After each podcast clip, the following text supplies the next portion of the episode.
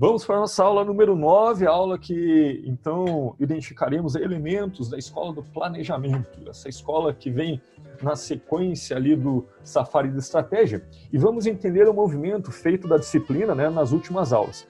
É, a gente estudou uma escola do, do Safari de Estratégia, né, de primeiro, ou melhor, primeiro lemos a introdução, vimos que ele divide o livro entre escolas prescritivas e escolas descritivas.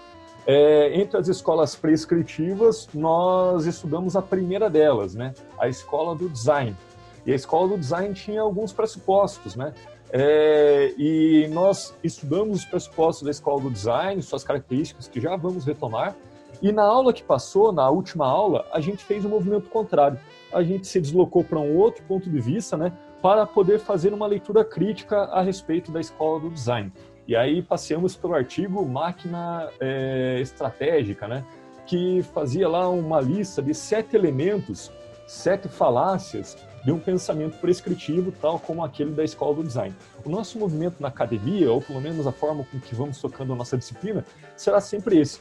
Olha de um ponto de vista, olha do outro ponto de vista contrário. E a síntese, né? O que você faz com esses dois pontos de vista é o conhecimento, é o saber que você elabora para a sua vida cotidiana, então, é, a gente vai ter esse deslocamento, né, sempre entre contrários, entre opiniões que concorrem, é, principalmente para vocês notarem que a verdade, com V maiúsculo, ela não é uma, uma, um elemento da ciência. A ciência lida com a dúvida e com a argumentação, né? E essa coisa de verdade universal é, é, é não, não passa por perto, que a gente fica se deslocando entre pontos de vista, todos com fundamentos, né? É, então, nesse sentido, que a gente caminha com a ciência e constrói conhecimento o tempo todo. É, o bom é que vocês vão aumentando o seu repertório, né? então não ficam só na corrente de um autor. Hoje nós retornamos para o Safari de Estratégia e vamos ver aí a escola do planejamento. A escola do planejamento, que eu diria para vocês, ela é uma espécie de continuação da escola do design.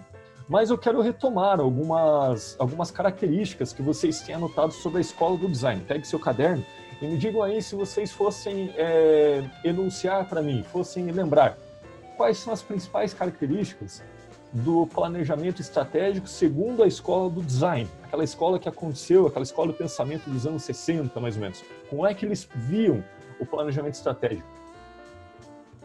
Quem lembra aí para mim as características daquela escola? Escola do design.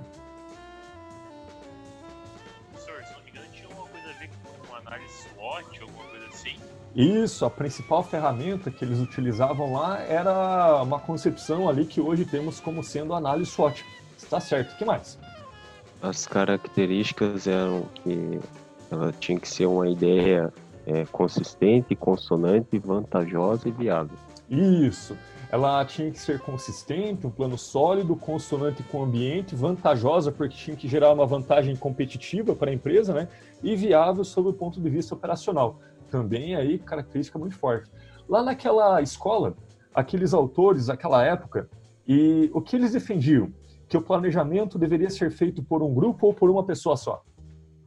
Uma pessoa. Uma pessoa. Uma pessoa só. E era um processo formal, assim, burocrático, ou ele era mais criativo e mais intuitivo?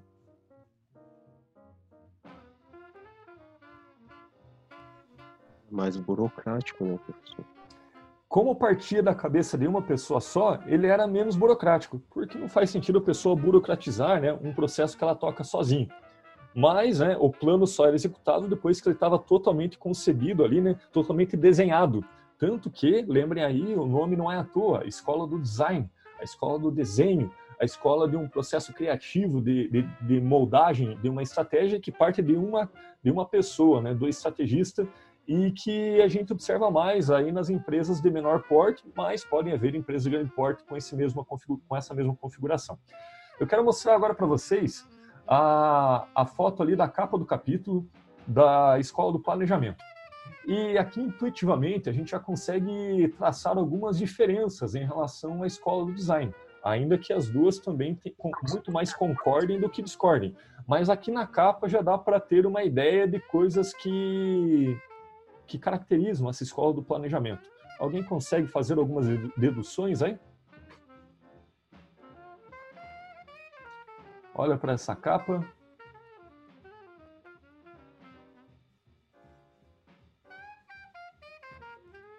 Conseguem ver alguma coisa? Estava com... Ter duas pessoas, será?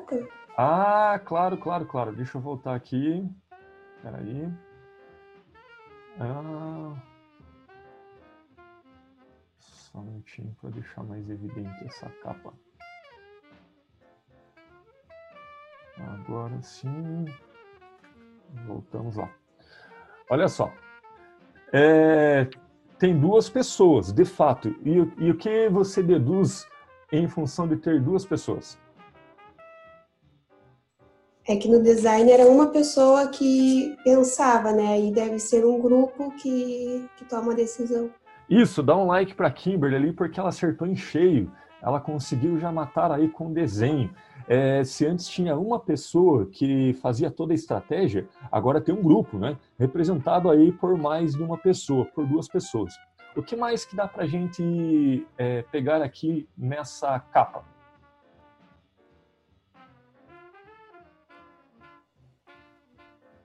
Lembra que eu falei para vocês que no, no, design a estratégia era, era um processo mais criativo e, portanto, informal? Então, uma outra diferença em relação à escola do, do, planejamento é que essa escola é uma escola formalista, ela é bastante burocrática, ela é uma escola que controla todos os passos da estratégia e é um controle técnico, burocrático e não é apenas o olho do estrategista. Ele tem controles formais, checklists e bastante elementos que a gente vai ver. Outra coisa que vocês devem se atentar já aqui na capa e que vai dizer muito é que se antes a escola do planejamento é, a escola do design era um pouco intuitiva, criativa, né? Agora vocês têm aqui um contexto. Onde esses sujeitos aqui estão? No que remete essas vestes e essas, essas esculturas aqui atrás, essa arquitetura? Grécia, talvez? Estão na Grécia. E estando na Grécia, qual que é a primeira coisa que nos vem à cabeça quando fala em Grécia Antiga? Filósofos e pensadores. Filósofos, né? Olha aqui embaixo a frase, né? O que eu mais gosto de um filósofo cientista é que não precisa sujar as mãos, é a pessoa que só pensa e que ela não precisa executar nada. Então diz muito aqui, né, de uma pessoa que só pensa, mas não executa, ou de pessoas, né, que só pensam ou não e não executam. Claro que isso também tinha lá na escola do design, mas aqui tem um elemento a mais. A filosofia, ela é reconhecida assim como aquele campo do saber que mais lida com a razão, né? Que mais lida com a razão. Então essa escola é uma escola extremamente racionalista. Ela lida muito com a razão, né? É uma escola que, que, que, que tem como princípio a racionalidade, né? E portanto é uma racionalidade técnica, né? uma racionalidade burocrática no contexto da estratégia. Pois bem, já conseguimos pela capa é, já julgamos um pouco dessa escola. Eu queria colocar algumas outras curiosidades para vocês. Essa escola, ela está muito próxima temporalmente ali da escola do design. Elas são praticamente desdobramento aqui da escola do design. Elas acontecem entre anos 60 e 70.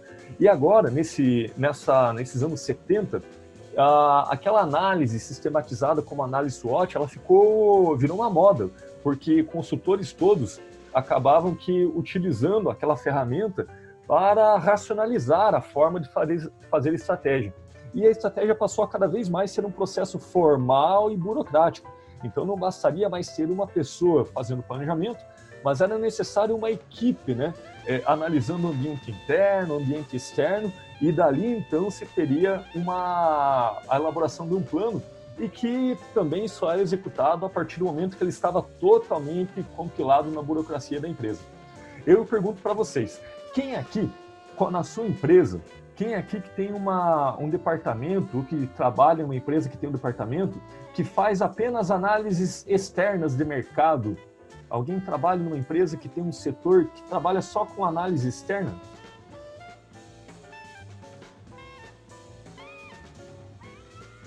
Quem trabalha nas empresas maiores tem um setor que faz análise de mercado e a ocupação deles é olhar, olhar para o ambiente externo?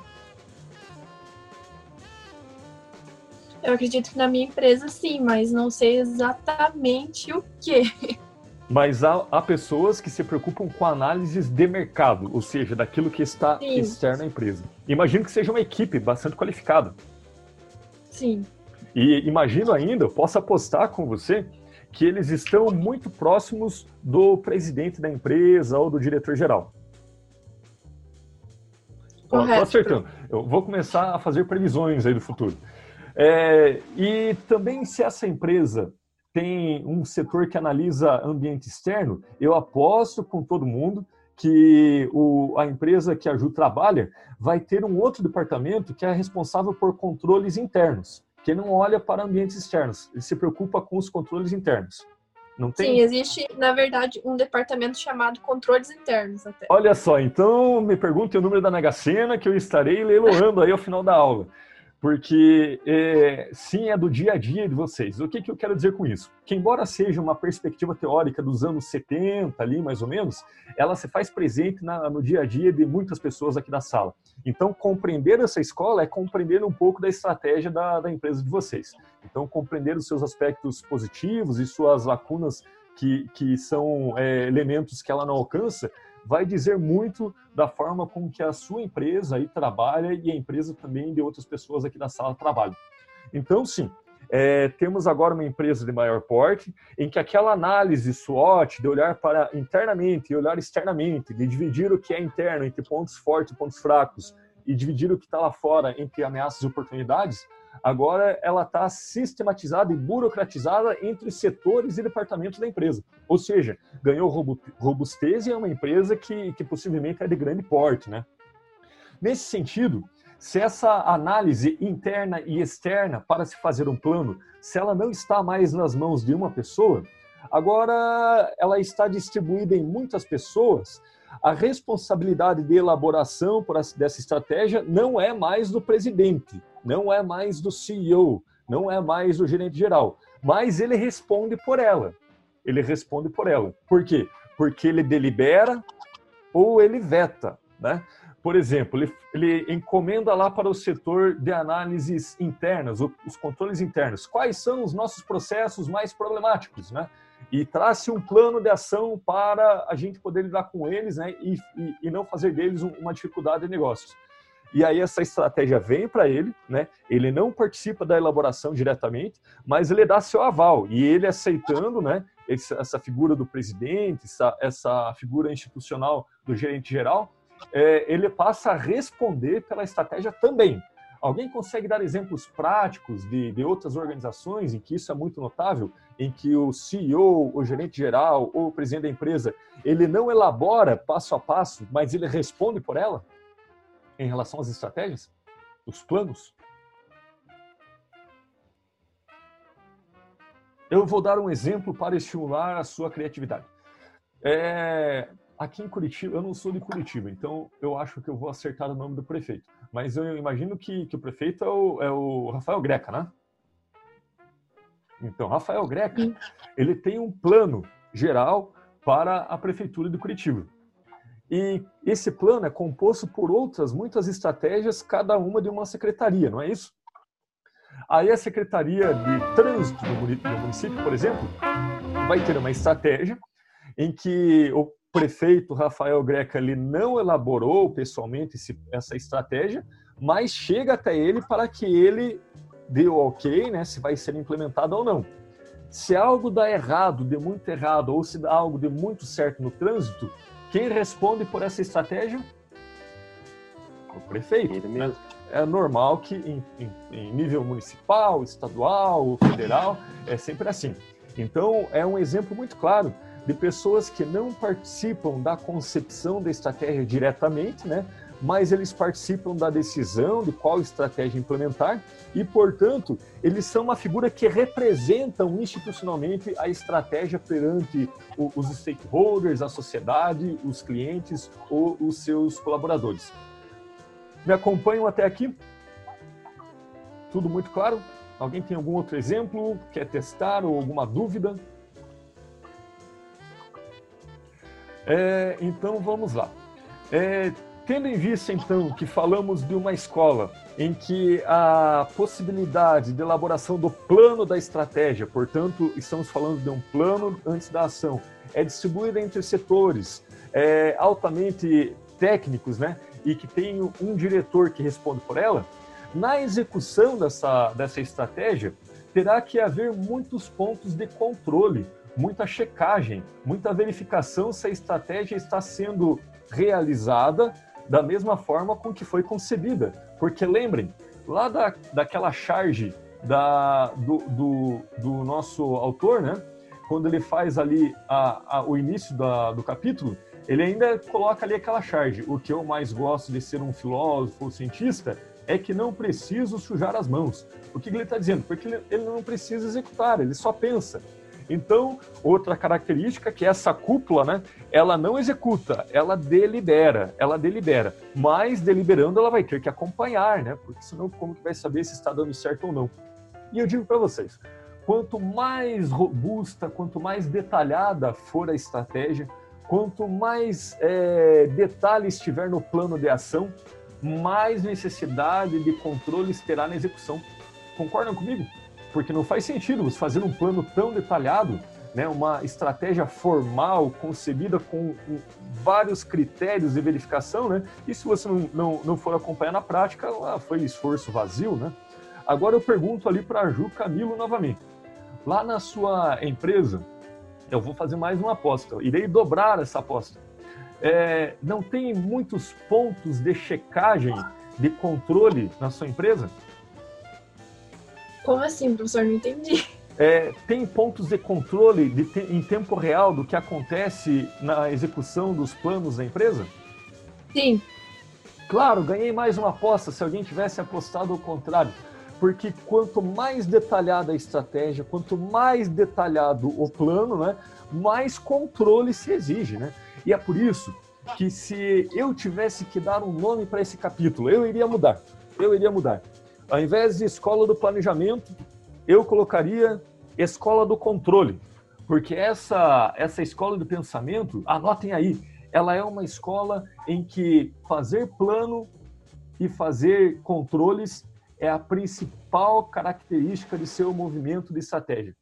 É quase como uma escola de controle, de tanto que é detalhado o plano e, portanto, tanto mais será exigido controles e checklists e verificações. Claro que agora me acompanhe, vem aqui comigo. Se eles estavam nos anos 70, como é que era realizado o, os controles lá nos anos 70? Será que existia softwares robustos para fazer controle em tempo real? Eu acho que não, né, professor? Provavelmente era feito por pessoas mesmo, talvez feito por pessoas e com muito checklist de papel, de fichas de verificação. Tanto que no livro ele vai ter um momento que ele vai falar em fichas de verificação. Claro que ele está falando então dessa, dessa abordagem que se preocupa muito com controles. Só que, claro, tem boas notícias, né? Porque a tecnologia de informação, a inteligência artificial e a informatização dos processos acabou que facilitando muito, né? o acompanhamento e os controles em tempo real. A gente já falou sobre isso aqui, né? De, do quanto nós somos controlados é, todos os dias sem nos darmos contas, né? No sentido que, que cada passo que damos no nosso trabalho é verificável, né? Por uma pessoa remotamente. A maior parte dos trabalhos tem checklists ou tem relatórios de tempo real. Então, nesse sentido, a escola do planejamento, nesses dias de hoje, ela é, é, como que potencializada pela, pela tecnologia da informação. Tanto que né, as grandes empresas, como a gente falava ali da empresa da Ju, ela vai ter setores robustos de controles internos, de previsões de mercado, e agora com essência que é informatizada, não é mais nada calculado no braço, como era na época ali da, daqueles primeiros pioneiros que concebiam a estratégia como um plano, né? E um plano altamente burocrático. Tudo bem até aqui? Alguma dúvida, algum comentário sobre, sobre essa escola? Até esse momento, algum exemplo que queira dar e testar para ver se está no caminho certo? Tudo bem, professor. Então anote aí para você não esquecer. Essa é dica de ouro. Anota aí para você não esquecer. Há uma inevitável associação entre planejamento e controle. Então essa escola ela quase que confunde é, o foco entre planejamento e controle, que essas duas coisas andam muito juntas. E vai ter um momento que vocês vão chegar lá no texto e ele vai aparecer um gráfico. E eu até quero mostrar esse gráfico para que ninguém se assuste, porque ele é um gráfico muito fácil, desde que vocês entendam esse pressuposto. Quanto mais formalização, quanto maior formalização, né, o gráfico 3.6, maior será também a necessidade do controle posterior. É quanto se maior for a curva da formalização, maior será também a necessidade posterior de, de controle, né? E o que ele coloca aqui um controle intrusivo, inclusive, né? É, então, formalização e controle, né? Burocratização e controle, né? Eles e planejamento detalhado e controle, eles andam muito próximos dessa escola. É, Gustavo, mas ela é muito parecida com a escola do design. Sim, sim. Ela segue a escola do design, é um desdobramento da escola do design, com aquelas diferenças essenciais que eu falei. Aqui, né, as pessoas é, estão numa cúpula planejando estratégias em conjunto e tem um representante que delibera, que representa, mas ela é feita em muitas cabeças pensando ao mesmo tempo. É, pessoas muito técnicas, né? E com muitos controles durante a execução, depois que ela é colocada à prova, depois que ela é colocada para rodar. É, então, tá aí a diferença básica em relação à escola do, do, do design e a escola do planejamento. É, elas não discordam em muitas coisas, a não ser é, sobre a forma com que lá era uma pessoa e agora é um grupo com bastante expertise, com bastante burocratização. É, quando vocês forem ver o texto também, vocês notarão que ele vai falar que existem falácias também. Mas agora vocês já estão craques em notar as lacunas que tem nos pensamentos prescritivos, porque a gente já viu na aula passada algumas delas. Lá na aula passada vimos né, é, sete falácias né, que, que acometem o pensamento estratégico prescritivo. E aqui o Mintzberg, ao final do capítulo, vocês vão ver, ele também lança ali a mesma nomenclatura, sete falácias, mas são outros argumentos, né? Como, por exemplo, ele vai dizer, nas empresas que trabalham com essa lógica, em que uma cúpula pensa o plano e depois desce para os, os demais executarem, é, é, e e pela necessidade de grande controle em função de, de ser um plano muito detalhado, muito burocrático e formalista, é, corre-se o risco de que nessas empresas é, os gestores se percam e ao invés de focarem o, a sua atividade, enfim, elas são capazes talvez de ficarem muito focadas na burocracia interna, nos controles e não nos seus clientes. E eu pergunto, alguém aqui já teve experiência de chegar numa empresa, no, no, comprar um produto ou um serviço e depois se deparar com um excessivo foco nos processos internos a ponto que você sentisse que teria menor valor enquanto cliente em função dos controles? Alguém já ligou para fazer um pedido para as telefonias, por exemplo, né? Que é muito comum que tenhamos problemas a serem resolvidos pelos telemarketing. Olha, eu vou dar o meu testemunho e depois vocês veem se, se faz sentido ou não. É, teve uma ocasião em que eu tive que, que ligar lá para uma determinada operadora e que estava com, com um problema a ser resolvido ali na, na linha telefônica. É, a primeira ligação, né, é, eu notei que a pessoa tinha um plano para me atender, porque ela, ela seguia um script com respostas muito padronizadas, né? Tanto que eu duvido que ela tinha possibilidade de improvisar alguma fala ao longo do caminho a cada resposta que eu dava, ela tinha um plano a ser seguido, né? É, se eu falava um sim ou um não, ela já tinha a resposta pronta para, para, para me dar. E, e eu acredito que é, todo mundo tinha o mesmo script, porque em outras oportunidades sempre foi o mesmo roteiro, né? Com as palavras todas muito similares. Aí tudo bem. Só que dentro desse script, desse plano, não havia uma solução clara para o meu problema. Então, o meu problema exigiria que a pessoa saísse do, do padronizado, porque era uma coisa muito específica. Mas como o plano de ação é rigoroso para eles, para eles operacionalizarem, ela não poderia sair do script. O que, que acontece, né? Se ela sai do script, tem alguém que controla o áudio da ligação e depois vai dar uma advertência. Por que, que você saiu do, ali da, da resposta padrão? Você tinha que ter seguido o texto padrão e não se desviado para outro assunto que, que, que pudesse remeter a, outra, a, a outro elemento que não estava na alçada daquele atendimento. Pois bem, claro, o problema não estava previsto naquele roteiro, então eu tive que desligar com o problema sem resolver. E aí eu fiz uma segunda ligação uma segunda ligação no setor do saque, né? De sugestões e reclamações e, e elogios. E aí eu falei, olha, estou com um problema a ser resolvido que eu não consegui na, na, no primeiro atendimento. E a pessoa já me falou, mas você tem o protocolo do outro atendimento? Aí eu me dei conta que ali também tinha um, um rígido controle de estratégia de atendimento que foi planejado antes da ação e que ele não poderia prosseguir o atendimento dele se não tivesse um elemento de controle né? um elemento de controle, que seria o protocolo da ligação. Né?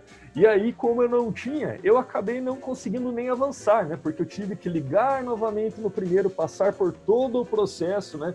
não ter o problema resolvido na primeira instância, mas ir com o elemento de, de protocolo para o segundo é, telefone, porque ali sim daria prosseguimento.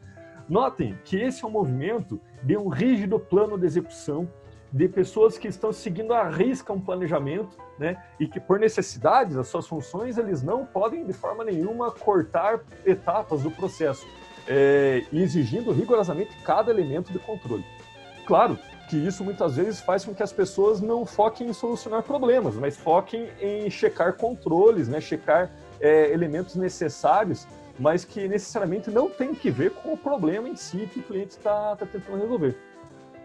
Faz sentido para vocês uma escola do controle, uma estratégia que é rigidamente controlada, com planos feitos antes da ação e quando é rodado na prática se depara com situações imprevistas e que acabam que as pessoas focando mais no, no, no plano, no, no, no ponto de controle do que na solução do problema? Vocês teriam outros exemplos para não ficar só com o meu testemunho aqui? Professor, uma vez eu tive, roubaram meu celular, né, e na capinha estavam meus dois cartões, um cartão de débito e um de crédito. O cartão de crédito é do banco físico, de, de não, o cartão de débito é do banco físico, o cartão de crédito é um online. Daí, na hora de cancelar os dois, o cartão do, de débito foi um trampo para cancelar, para eu conseguir outro, porque foi super burocrático, tinha que ir até a agência no dia certo, na hora certa e demorou mais de um mês assim para eu conseguir o cartão de novo. E o cartão de crédito, que é do banco online, foi super rapidinho assim, no dia eu liguei, eles já cancelaram, já me deram um número para fazer o outro e eu já pude usar antes de chegar o cartão. Então, é, o, aí tem uma diferença gritante, né? Os bancos tradicionais, em geral os grandes bancos, né, eles têm uma burocracia interna muito robusta porque foi pensado lá nos anos 70. A maioria dos bancos grandes hoje foram fundados ali antes dos anos 70, inclusive, né? Então, o cérebro das informações ainda é lento, é muito cheio de controles burocráticos. Já alguns bancos que nasceram agora, né, em plataformas digitais, a lógica de funcionamento é outra, né? E aí você tem razão, né? É, por experiência própria também, posso dar um segundo testemunho, né? É, já tive é, ocorrência ali de ter que tirar, de bloquear um lançamento, alguma coisa de um cartão de banco digital, e não durou mais do que duas horas, enquanto se fosse num banco tradicional, e, e lembra que eu trabalhei num, né, eu conheço os processos internos, seria uma questão ali de semanas até a conclusão do processo. Então, sim, né, temos essa grande diferença. Né? Quem mais já passou por situações é, em que o foco estava no processo e não no cliente? Bom, imagino que, que embora não se autorizando aí a dar alguns exemplos, eu sei que cada um está pensando aí naquela situação que você já vivenciou, né? E que fica muito claro que aquilo que foi planejado antes da ação, por vezes não dá conta da, da, do que acontece e se for engessado, burocratizado, que as pessoas não tenham é, meios ali para gerir aquela mudança ao longo do caminho, você vai ter uma disfunção da estratégia e ela vai dar errado, né? Por quê? Porque muito engessada, ela acaba que não dando margem para os improvisos necessários do dia a dia, sem que isso comprometa a direção da empresa. Né? É, então vocês verão ali, né, que, que o, o, quando o processo dominou a, a, a gestão ele é sinal que a estratégia se inverteu, né? Ao invés de pensar o cliente, está pensando no processo e é só reflexo de uma forma de se, de fazer estratégia que é, é, é baseada no planejamento racional, controlado e tudo mais. Outra, outra característica é que tem o enfraquecimento da figura do presidente, do CEO ou do, do representante geral da empresa, porque ele está tão dependente dos setores técnicos envolvidos que muitas vezes ele acaba que nem articulando muito a, a sua capacidade de estrategizar, né? Porque ele depende de setores muito robustos e ele vira quase que um ser figurativo. Acaba que sendo apenas para endossar aquilo que os outros que outras pessoas pensaram, né? E isso também uma característica, né? Um, um pecado capital, vai dizer o Mintzberg, de quando a assessoria assume o controle da estratégia e aí você fica com, com uma direção que não, não é não tem o estrategista, né? Tem uma cúpula que, que dominou a, a, a o, o, processo de estratégia acaba que, que não sendo mais é, centrada ou pelo menos decidida por um estrategista. É... Dúvidas até aqui? Professor. Oi. Ah, você fala sobre eh, o excesso, o, o foco do, do, processo seja excessivamente voltado para o controle, uhum. ah, em, em, detrimento ao processo ou cliente, isso? Em detrimento ao cliente, focado no processo, controle da execução da estratégia. Né? Uma estratégia que foi pensada por uma cúpula e depois falou, agora executem e com muitos pontos de checagem para ver se ela está sendo executada de forma correta, conforme foi pensada, né? Mas como ela não foi pensada por pessoas do dia a dia que executam, tem muitas situações que, que, que exigiriam novas respostas. Mas como é uma forma de fazer estratégia muito rígida, em que nada pode sair dos controles, né? Então você tem também ações demoradas, ações burocratizadas e aí entra nessa, nessa falácia em que é muito mais focado no controle dos processos do que na solução de problemas dos clientes. E o, procedimento o, o de senha e contrassenha que existe no, nos recolhimentos de é, transporte de valores seriam, seriam um exemplo disso? É um exemplo que de uma. A pessoa chega até. Sim é, é um exemplo de, de controles é, e pontos de checagem da estratégia, né? É, nesse caso da senha e contrassenha do, dos fluxos enumerários, é, talvez nem é um, um, elemento problemático, não entra nas falácias, né, nas armadilhas, mas só uma fotografia, né, do quão importante é os pontos de checagem, né? Então, quando alguém está transportando numerário, algo assim, tem todo um esquema de segurança com senha, contrassenha, algo que, se o mínimo detalhe não for atendido, já se dispara então um plano de ação para a contenção de um possível assalto, algo nesse sentido aí. Então está certinho no teu raciocínio. Essa estratégia de segurança, ela foi planejada antes que os fatos aconteçam, para que quando acontecerem, para cada elemento possível tenha uma ação prevista. Beleza? Na realidade, foram foram planejadas depois que algo aconteceu, né? Naquele caso bem. É, é ela foi pensada a partir de uma situação, mas tentando prever as próximas, né? Que quando as próximas ocorrerem não sejam concretizadas. Né? Tá, você está certinho na sua análise. É, é, bem por aí mesmo. Alguém tem mais exemplos? É muito legal quando vocês dão exemplos aí do dia a dia, porque aí faz sentido para todo mundo. Professor. É um caso, mas. Quer falar, Gustavo? É, você pode, pode seguir você aí, depois eu falo. Beleza. É, num caso parecido com o da Kimberly, mas no, na, no meu caso foi mais burocrático abrir um BO com a polícia, assim, sabe? Tipo, muita burocracia, muitas perguntas que, tipo, para mim não fazia sentido nenhum.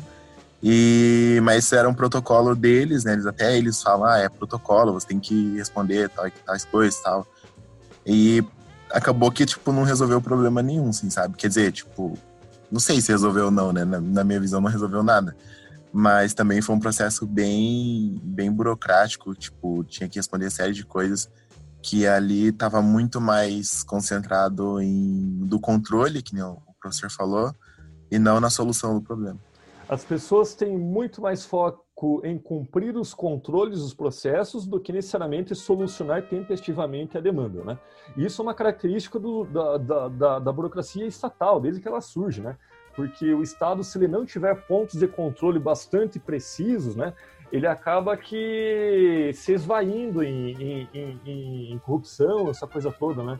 Então, por isso que tem tanto controle, né?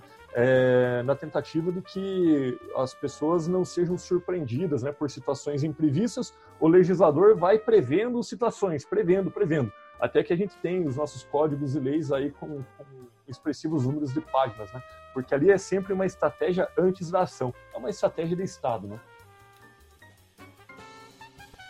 Professor, Gustavo. eu tenho um exemplo que uma vez eu fui num restaurante, no, num shopping, eu pedi uma aqueles palitos de queijo, é, vai na fritadeira, tipo batata frita. Uhum.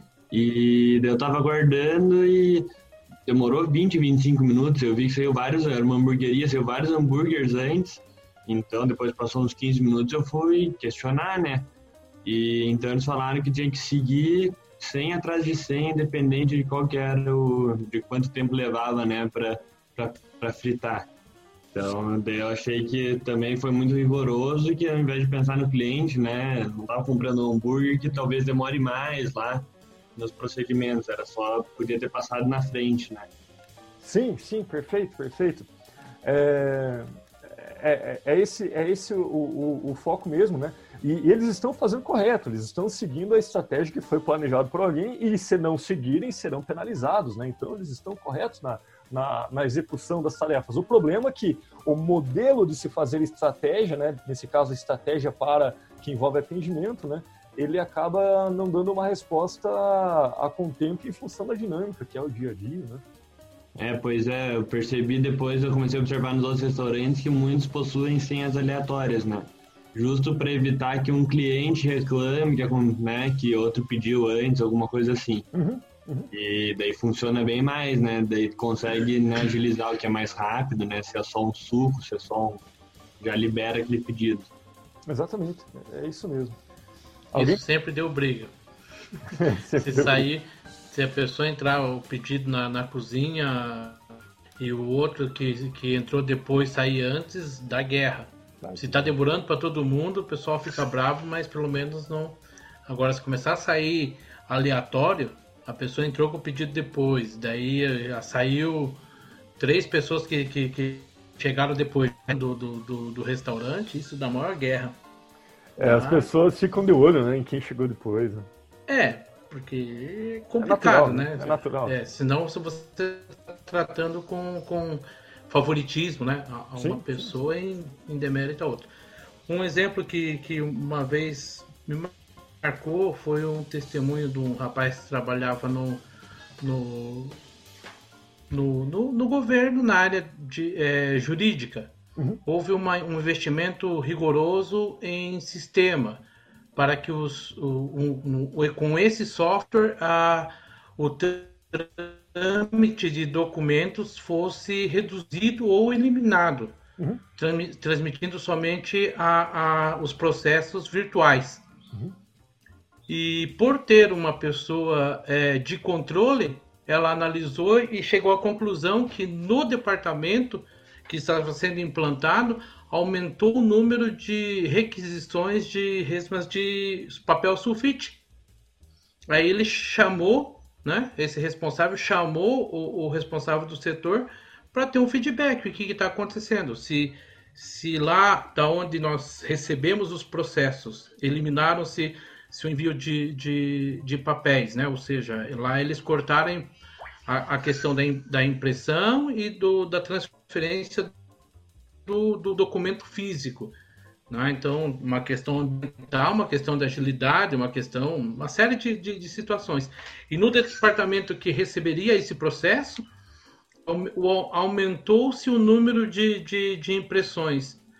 E quando foi fazer a análise da situação, conversando com lá na, na ponta, né, no, na operacionalização, descobriu-se que as pessoas que estavam é, recebendo este, este processo, elas não foram adequadamente treinadas E para é, é, facilitar a, a, voltar naquilo que eles estavam acostumados a fazer, né, no, no, no que era cômodo, eles imprimiam o processo que eles recebiam.